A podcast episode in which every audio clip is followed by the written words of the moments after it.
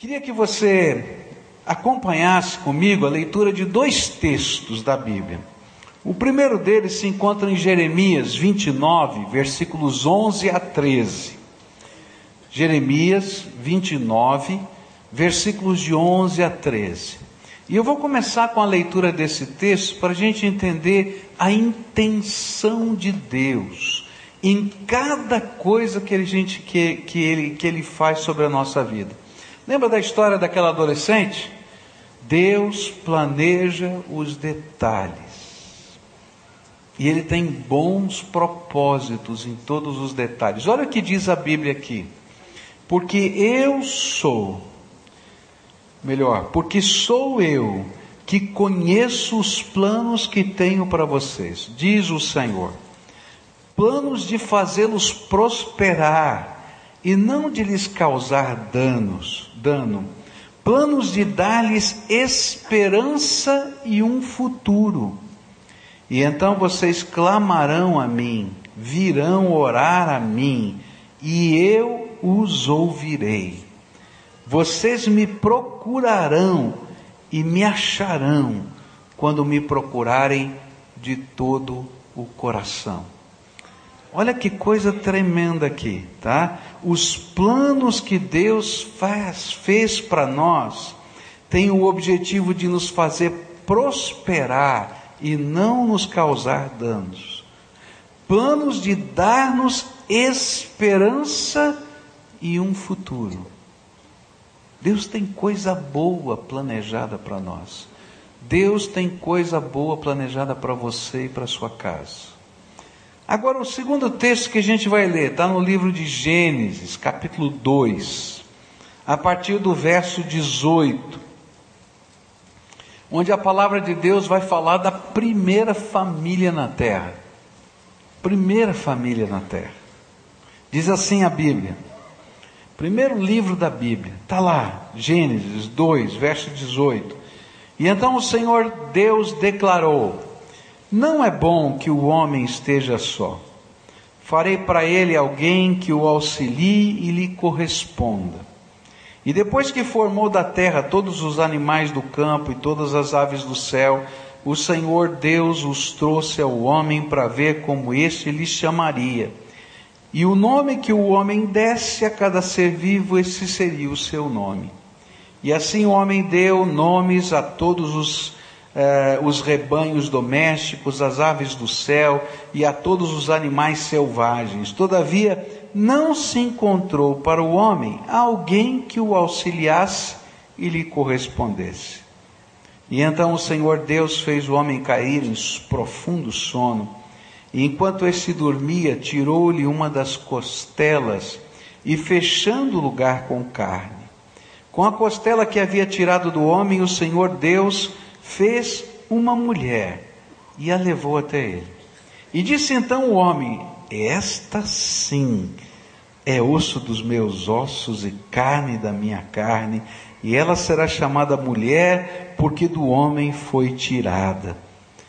Por essa razão, o homem deixará pai e mãe e se unirá à sua mulher, e eles se tornarão uma só carne. O homem e sua mulher viviam nus e não sentiam vergonha. Pai querido, revela a tua presença entre nós e fala conosco nessa manhã. É aquilo que oramos no teu nome, Jesus. Amém e amém. A Bíblia fala de algumas bênçãos que Deus dá indiscriminadamente a todos os seres humanos. Há algumas bênçãos que são condicionais, há algumas bênçãos que vêm só quando a gente se compromete com Ele, mas há algumas bênçãos que Deus decidiu abrir as janelas dos céus e derramar sobre qualquer pessoa. Por isso, o Senhor, Ele deu uma grande bênção à raça humana, por entender que seria impossível viver sem essa bênção. Deus derramou sobre a raça humana a bênção da família. Ele abriu as portas dos céus e ordenou uma bênção, que cada um de nós nascesse, fosse criado no amparo, no amor de uma família. Que a gente pudesse se desenvolver, aprender a falar, aprender a andar, aprender até a fazer higiene própria dentro de uma família aprendesse não apenas essas coisas básicas, mas aprendesse os valores da vida, a convivência social na família. Não é a escola que ensina isso, não é uma instituição que ensina isso, não é a igreja que ensina isso. A gente aprende isso em casa, no contexto dos relacionamentos familiares. Essa é uma bênção ordenada para todos. Tem distorções? Tem. Tem criança abandonada? Tem, mas esse não é o propósito de Deus. Tanto é assim que nós, como sociedade, nós nos sentimos mal diante dessa realidade. A gente quer fazer alguma coisa, porque a gente sabe da importância de ser amparado numa família. Outra coisa que é tão tremenda é porque quando a gente vai crescendo, a gente vai sonhando com a nossa família. Não é verdade o que eu estou falando? A gente sonha em constituir uma família. A gente sonha num marido, numa esposa, em filhos. Por quê? Porque essa é uma bênção ordenada por Deus. É um grande problema na sociedade quando essa bênção ordenada por Deus é rejeitada, ou quando o pecado, a dureza de coração, faz com que essa bênção seja denegrida. Por quê?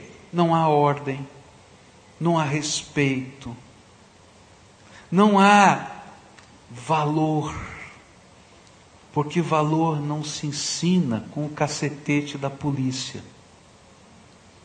A gente coíbe o desvalor, mas valor se ensina na hombridade que a gente passa na educação dos filhos. Por isso, família é tão importante aos olhos de Deus. E lembra que eu li o primeiro texto? Que Deus tem planos bons e se família faz parte do plano de Deus, ele é um plano bom, que não é para nos prejudicar, mas é para nos fazer abençoar e prosperar.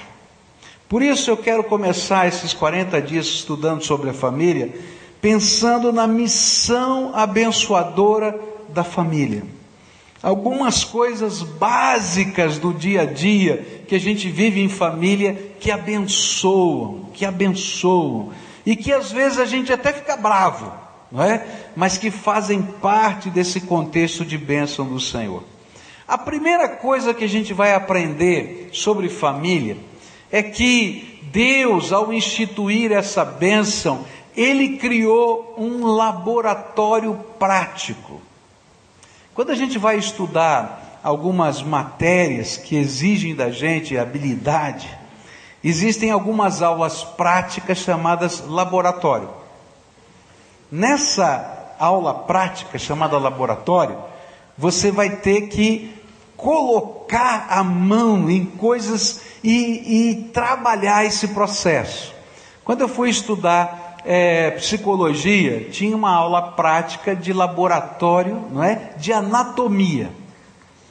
E a gente ia pegar o defunto, né, que estava conservado em formol, e a gente tinha que estudar as partes do corpo dele, nos seus detalhes, e no dia da prova, eles separavam alguns órgãos, eram peças que não era mais o defunto, né, mas pedaços do corpo, e eles eram espalhados na mesa, e tinha lá um alfinete colocado naquela peça. Ah, tem gente que estudou anatomia também, né? E a gente tinha que ir lá e descrever, falar e tal, e passava um a um, e a gente mexia, manipulava aquilo. Tinha um outro laboratório que a gente fazia lá com psicologia, que era uma, o, o, laboratório do biotério, onde tinha os bichinhos que a gente tinha que treinar usando algumas ferramentas da psicologia. Então tinha um ratinho que a gente tinha que ensinar, tá? A ele olhar para a esquerda e levantar a patinha direita. Não estou brincando, estou falando sério. Essa era a minha tarefa. Eu tinha que ensinar o, o ratinho a olhar para a esquerda e levantar a patinha direita. E aí a gente usava algumas técnicas lá e ficava fazendo aquilo e fazendo aquilo até que ele fazia na hora que a gente queria. Ele olhava para a esquerda, levantava a patinha direita. Dizia, aleluia, consegui. Era aula de laboratório. A palavra de Deus está dizendo para a gente que Deus criou um laboratório, um laboratório prático de vida. E nesse laboratório prático de vida chamado família, eu vou aprender a respeito de uma das coisas mais importantes da nossa vida: amar. Deus criou a família como um laboratório do amor. O texto de Gênesis vai nos mostrar que a intenção de Deus em criar a mulher, dando-lhe a capacidade de conceber e ter filhos, era para que a família fosse o laboratório do amor na vida humana. E aí eu vejo alguns detalhes tremendos de Deus e da sabedoria de Deus. O primeiro detalhe tremendo é Deus demorar para criar a mulher. Porque o homem é muito metido. Ele é muito orgulhoso. Ele se acha às vezes, né? E então Deus falou assim: "Olha, homem, você agora é o Senhor aqui da natureza, tá? Você pode conhecer a natureza e dar nome para tudo. Estou te dando autoridade sobre essa natureza. E o homem começa a olhar e ver que tudo foi feito macho e fêmea, macho e fêmea, macho e fêmea. E ele diz assim: Eu estou sozinho aqui. Deus acho que esqueceu alguma coisa. E lá no coração dele ele começa a dizer: Tem alguma coisa errada. Por que, que Deus não fez ninguém parecido comigo? Por que, que eu não tenho com quem dividir a vida? Por que, que eu. E esse sentimento de propósito Deus colocou no coração. E esse é um sentimento interessante que, apesar depois da criação da mulher, ele continua existindo no coração do homem e da mulher. A gente não sente isso quando a gente vai chegando na adolescência e a gente vai chegando na juventude, dizendo assim: será que tem alguém preparado para mim? Onde está essa pessoa? Senhor, será que o Senhor esqueceu de mim? Como é que vai ser esse negócio? É o mesmo sentimento que Adão teve. Por quê? Porque a família é o laboratório do amor, onde a gente vai ter que aprender a amar o outro, que é diferente da gente, mas que tem semelhanças. E esse senso de necessidade nos consome e a gente quer fazer parte. E se torna uma busca ansiosa de alguém com quem compartilhar a vida. E essa necessidade é uma necessidade de ajudar e de ser ajudado desinteressadamente. E é por isso que a Bíblia diz que nessa criação ele preparou alguém que pudesse ser ajudador idôneo. Sabe, queridos, é o único lugar na face da terra que a gente ajuda um ao outro sem pensar em grana e sem pensar em resposta. A gente ajuda um ao outro porque a gente ama. A gente ajuda um ao outro e às vezes até se sacrifica, porque o sentido mais profundo do amor faz parte da nossa história. E quando esse sentido mais profundo do amor não está na sua vida, pode ter certeza que essa família tem problemas. É isso que a Bíblia diz. E a Bíblia continua dizendo que na criação dessa primeira família, é, Deus coloca no coração de Adão e com certeza no coração de Eva, aquela necessidade de pertencer. Sabe por quê? A família é tão importante porque eu me sinto parte integrante, não acessória mas integrante de outras pessoas. E aí ele expressa isso quando ele diz assim: agora sim, agora sim, essa é osso dos meus ossos e carne da minha carne. Sabe, tem um sentimento de pertencer que vai além da nossa compreensão. E é interessante que quando a gente forma uma família, a gente se casa primeiro, a família começa com o casamento, A gente se casa e é uma mudança interessante na cabeça da gente. Há uma relação amorosa tremenda com o pai, há uma relação amorosa tremenda com a mãe, isso dos dois lados. Mas quando a gente se casa e a gente forma uma nova família, o sentimento de pertencer é diferente. Não é verdade?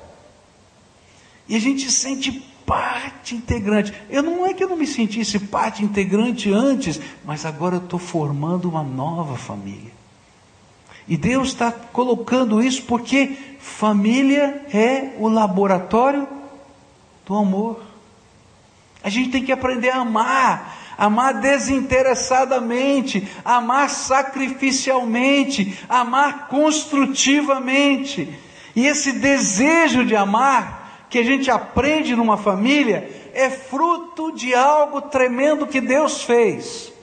Deus fez você e eu a imagem e a semelhança dele. Queridos, sabe o que significa imagem e semelhança? Deus é espírito, ele não tem corpo. Não está falando aqui da aparência da gente, está falando da natureza. E a Bíblia diz que Deus é amor. Sabia que a Bíblia diz isso? A Bíblia diz: Deus é amor. E se Deus é amor, Ele não tem amor, Ele é amor, e você foi feito à imagem e à semelhança dEle, há dentro de você a capacidade de amar e há necessidade em você de amar e ser amado. E por isso Deus abençoou as nossas vidas com uma família, porque aí essas coisas básicas da vida fazem parte desse laboratório. Por isso, é na família que nós aprendemos a amar e ser amado. É por isso que o sentimento da maternidade ou da paternidade é tão estranho. O sentimento esquisito. Né? Por quê? Porque de repente nasce uma criança, estou vendo um bebezinho aí, né? De repente nasce uma criança. A gente acorda de madrugada. E olha, você era um traste para acordar tinha que tocar o despertador de chacoalhar e jogar fora da cama. Mas o bebezinho faz. Ah, você pula da cama. Né? Tem alguns negócios diferentes que vão acontecendo da gente que a gente não sabe explicar. Né? Você é uma pessoa desligada, agora você está ligado, está olhando, está vendo. Por quê? Porque Deus está trabalhando esse sentimento de amor de uma diferença, de uma maneira diferente. Quando os meus filhos eram é, solteiros, né, é, era interessante, eu ficava deitado na cama, às vezes eles chegavam mais tarde, eu não conseguia dormir enquanto eles não chegassem em casa. Quando eu escutava bater a porta de casa, eu pegava no sono. Agora eu acho que não era só eu que fazia isso, não. Quantos pais já fizeram isso aqui? Levanta a mão. Oh. E precisa de despertador para fazer isso? Não. Tem um negócio diferente acontecendo na gente, a gente ama. A gente não é que está desesperado, não é que a gente não confia, mas a gente quer saber se está tudo bem. Está tudo bem. Está tudo bem. Então posso dormir. Por isso, é nessa família que a gente vai aprender a existir enquanto ser que pode amar. E é por isso também que nesse texto vai aparecer alguns princípios básicos da formação da família. É por isso que no casamento a pessoa vai ter que aprender a deixar a família maior para criar a família menor. E se a gente não aprende a deixar, se desvincular um pouquinho, a gente não consegue constituir a nova família. A gente vai ter que aprender a se unir, unir a ponto de, apesar de não ter o mesmo sangue, a gente não conseguir se ver vivendo sem o outro. E não importa o que esteja acontecendo, esse sentimento é um sentimento forte. Sentimento que eu sou junto com o outro. E assim vai. E é justamente porque através da família Deus ordena essa bênção do amor que Satanás quer destruir esse laboratório. Se tem alguma coisa que Satanás quer destruir é a família, queridos. Porque Satanás odeia toda a bênção que Deus derrama sobre nós. E pode ter certeza, toda família na terra vai ter um ataque de Satanás constante. Porque se ele conseguir destruir essa coisa abençoadora, ele destrói o coração das pessoas. É por isso que quando tem um divórcio, e a Bíblia diz, Deus diz, eu odeio o divórcio. É porque o coração da gente vai ficar partido. O coração dos filhos vai ficar partido. Quando há uma ruptura de família, Deus está dizendo: Eu odeio, porque os corações ficam partidos, dói, dói muito. A gente vai passar anos da nossa vida tentando cicatrizar uma dor, porque tem coisas muito profundas da nossa história que estão lá nesse contexto. Mas ele não odeia, Satanás não odeia somente a família por causa do casamento, mas ele odeia também por causa dos filhos. Porque é lá no contexto da família em que os principais valores de uma sociedade são inculcados. Onde é que a gente aprende honestidade? É em casa, quando o garotinho vai lá e rouba. Quando eu era garotinho, eu já contei isso aqui, mas eu gostava de comer aquele dadinho, sabe? Aquele negócio de amendoim, dadinho. E nem sempre eu tinha dinheiro para comer dadinho. E eu descobri que o vidrinho do lado do balcão do dono da mercearia não tinha vidro. Então, se eu colocasse a minha mãozinha assim por trás, entre o balcão e o lugar, e enfiava a mãozinha ali, pegava um dadinho, botava no bolso e saía. Era uma delícia o dadinho. Mas meu pai viu, deixou eu sair e disse: O que, é que tem no seu bolso? Eu olhei como bom Adão da vida e disse: Não tem nada.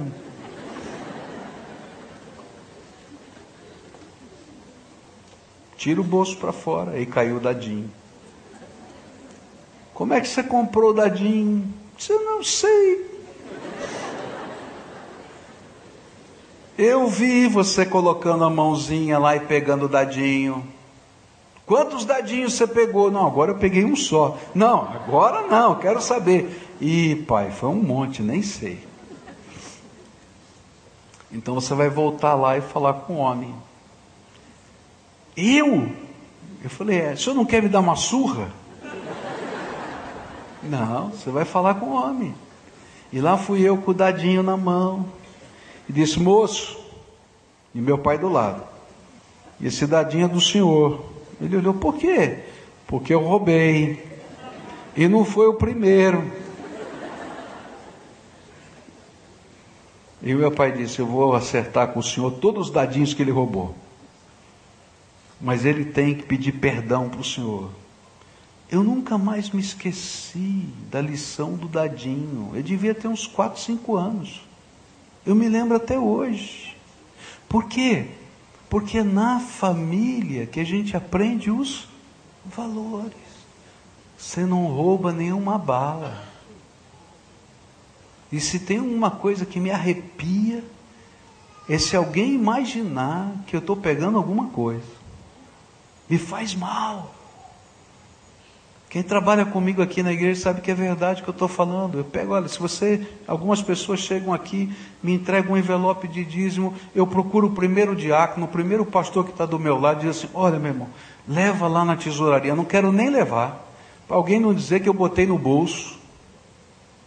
Por quê? Porque esse é um valor que eu aprendi em casa. Se tem alguma coisa que Satanás quer destruir, é a família. Porque a hora que a gente destrói a família, a gente destrói os valores de uma sociedade. Sabe onde é que a gente aprende respeito? É na família. Porque aí o papai vai ensinar a gente ter respeito pela autoridade, porque o papai é autoridade. Eu me lembro que o meu pai não precisava falar. Ele só olhava. Quando ele dava aquele olhar fulminante, eu já baixava assim, ixi, a coisa pegou. É só isso. Por quê? Porque a gente tinha respeito. Quando eu estava sendo educado pelos meus pais, eu não tinha respeito só pelo meu pai, mas a gente aprendia a ter respeito pelas pessoas mais velhas. Queridos, hoje a família está sendo atacada porque não existe mais respeito. Criança bate em professor, xinga o velhinho, e se for preciso, dá uma canelada. Agora, por que isso acontece? Porque a gente não está usando a família da maneira correta e Satanás tem tentado destruir os princípios básicos de uma família.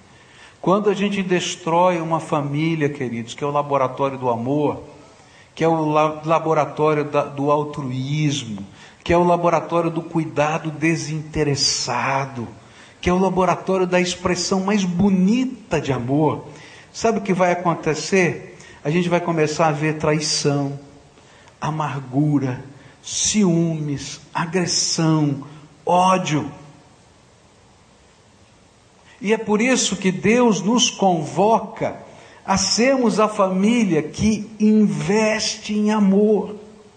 E a única maneira de destruir o ataque de Satanás em nossa casa é não desistir do amor. E a bênção que Deus tem para a sua família passa por uma decisão incondicional: amar, amar e amar. Por isso, um dos exemplos sobre amor em família é dado pelo apóstolo Paulo colocando Jesus. E ele vai dizer que Jesus, não é? Que a gente tem que amar, o marido tem que amar a esposa, assim como Jesus amou a igreja, que deu a sua vida por ela.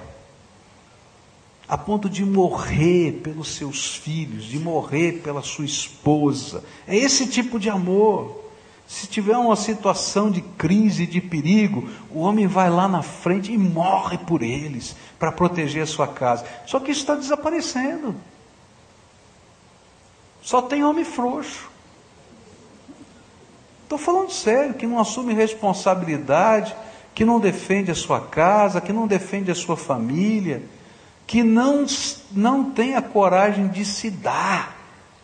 E queridos, quando a gente não aprende essas coisas e não ensina essas coisas, a gente está corrompendo a sociedade toda. Por isso, Deus fez a família como laboratório do amor, laboratório dessa, desse papel tremendo da graça. Agora, é interessante que, apesar de ser esse o projeto de Deus, quando a gente lê o livro de Gênesis, que é um livro que só conta histórias de famílias, a gente vai ver quanto defeito tem a família.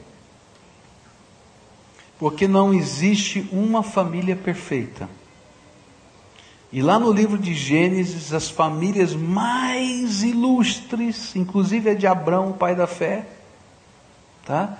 Tem um monte de problemas. E eu queria concluir essa primeira meditação, eu vou continuar hoje à noite falando sobre família. E eu quero dizer para você o seguinte: Toda família precisa melhorar. Toda família precisa melhorar. Presta atenção nisso. A sua família precisa melhorar. Se na Bíblia, no livro de Gênesis, até de Abraão precisava melhorar, você acha que a sua não vai precisar melhorar?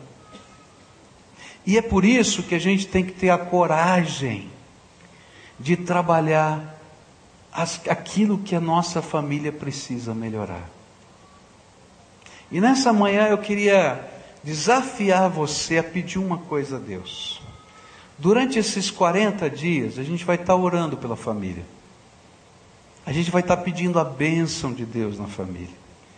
Mas, queridos, às vezes a, o começo da bênção de Deus na nossa casa começa com a gente.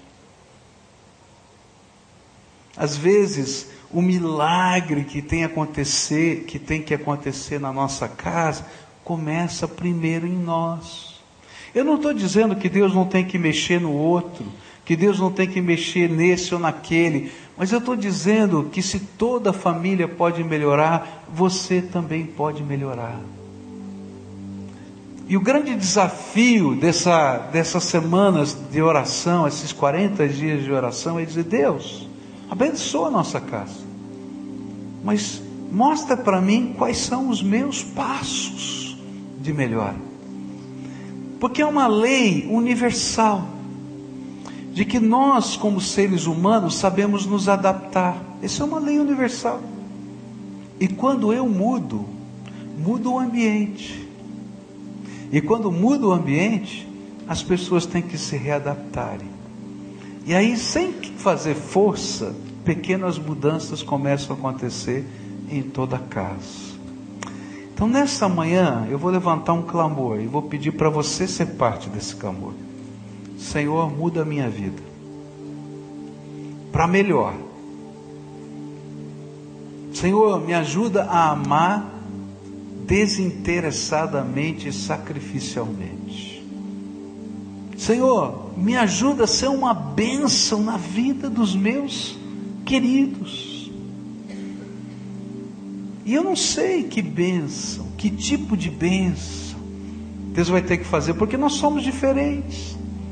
Cada um tem uma personalidade, cada um tem um jeito de ser. Às vezes aquilo que é defeito em mim talvez seja uma grande virtude em você, porque nós não somos iguais. Mas eu sei que há alguma coisa que a gente pode melhorar. Quem sabe o nosso ouvir tem que melhorar, para a gente ouvir o coração dos nossos queridos. Ah, quanto eu tive que aprender sobre isso. Eu sou uma pessoa muito focada. Quando eu estou fazendo alguma coisa, a minha atenção é concentrada. Se eu estiver pensando e trabalhando numa coisa, eu não escuto o que está acontecendo ao meu lado. É tremendo. Se você estiver falando comigo e eu estiver na mesa e você disser assim, passa o sal, eu passo a pimenta para você. Porque eu ouvi passa, eu passo a primeira coisa. E eu estou pensando em outra coisa. Às vezes sou capaz de passar no meio de um, de um corredor e não ver as pessoas. Porque eu estou com a minha cabeça focada, tem que resolver isso, tem que fazer aquilo, tem que fazer. E aí eu tive que aprender, e estou aprendendo até hoje, a ouvir as pessoas, a ouvir meus filhos, a ouvir a minha esposa. Esse é um defeito meu. Tenho que aprender a ouvir. Às vezes a gente tem que aprender a pedir perdão. A gente é orgulhoso, fez a besteira, não fala nada. Vai lá, compra um presente, leva para almoçar, para jantar e nunca pediu perdão dos pecados, das coisas erradas que fez.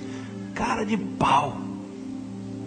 Porque a gente só adia o problema, fica a dor no coração. Agora, quando a gente enfrenta o problema, pede perdão, assume compromissos de melhora. Sabe por que a gente não pede perdão? Porque a gente não quer melhorar. A gente não quer compromisso de que amanhã eu tenho que fazer melhor. Mas se você quer que o laboratório do amor seja um bom laboratório, na vida da sua casa, da sua família, tem que aprender a pedir perdão. Tem que aprender a pegar os caquinhos que estão quebrados e não pisar em cima. Porque às vezes no contexto da família acontecem coisas que nos arrebentam. E aí a gente, em vez de ir lá juntar os caquinhos e reconstruir em amor, e tentar fazer dos caquinhos uma obra de arte não um remendo, a gente vai lá e pisa em cima ainda. Hoje eu quero orar por você, para Deus ajudar você a melhorar. E para Deus poder entrar no teu coração com a graça dele. E eu vou pedir uma coisa que se você concordar, eu vou pedir por você. Deus abra os meus olhos. Sabe por quê? Porque Jesus diz que a gente tem a facilidade de enxergar o cisco que está no olho do outro, mas não enxerga o pedaço de pau que furou o olho da gente. Deus, abre os meus olhos. Você concorda com isso? Então, se você concorda com essa oração e você quer participar dessa oração, por você e pela família. Então você vai ficar de pé. Agora lembra que agora a gente não vai orar pelo outro, a gente vai orar por nós mesmos. Senhor, abre os meus olhos. Faz-me melhor para que eu possa, junto com a minha família, construir algo melhor. Está entendendo? Louvado seja Deus que está todo mundo de pé. Porque é isso mesmo, toda família precisa melhorar e começa comigo. Tá? Você gostou hoje? Foi benção? Tem mais de noite. Porque a gente vai continuar falando das coisas básicas do que significa ser família. Eu queria desafiar você a voltar hoje à noite e a trazer alguém da sua casa. Eu vou estar orando para que você possa, no final dessa, dessa, dessa campanha, trazer a sua chave e dizer: a casa está trancada, está todo mundo aqui. Porque a gente está fazendo uma revisão de vida para melhorar a nossa família. Isso é bênção de Deus. Isso é bênção de Deus. Vamos orar por isso? Querido Senhor, olha para o coração de cada um. Tu estás nos ensinando que a família é uma bênção do Senhor para nós. E a gente sabe disso, não precisa ninguém explicar muito. Porque os lugar, o lugar onde a gente viveu as maiores emoções positivas e as mais doloridas negativas é dentro da nossa casa. Por isso, eu quero te pedir, nós que estamos em pé, estamos pedindo, Senhor Jesus, começa algo novo em mim, para melhorar e abençoar ainda mais a minha casa. Que o Senhor me ensine a enxergar, que o Senhor me ensine a ouvir, que o Senhor me ensine a fazer, que o Senhor me ensine a ser alguém moldado pelo teu amor e pela tua graça. Pai, se a família é o laboratório do amor, então, Senhor, faz com que a aula prática de amar de hoje eu possa cumpri-la plenamente.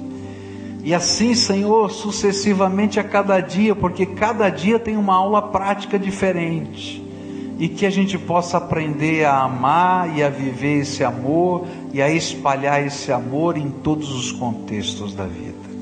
Agora, Pai, que a gente vai para casa, que a gente vai almoçar em família, que a gente vai estar com os amigos, quem sabe até passear essa tarde, que o Senhor esteja conosco e que nas conversas informais, nas brincadeiras, nas coisas lúdicas, de fato, a nossa casa seja o laboratório do amor que constrói algo novo e que isso comece por mim.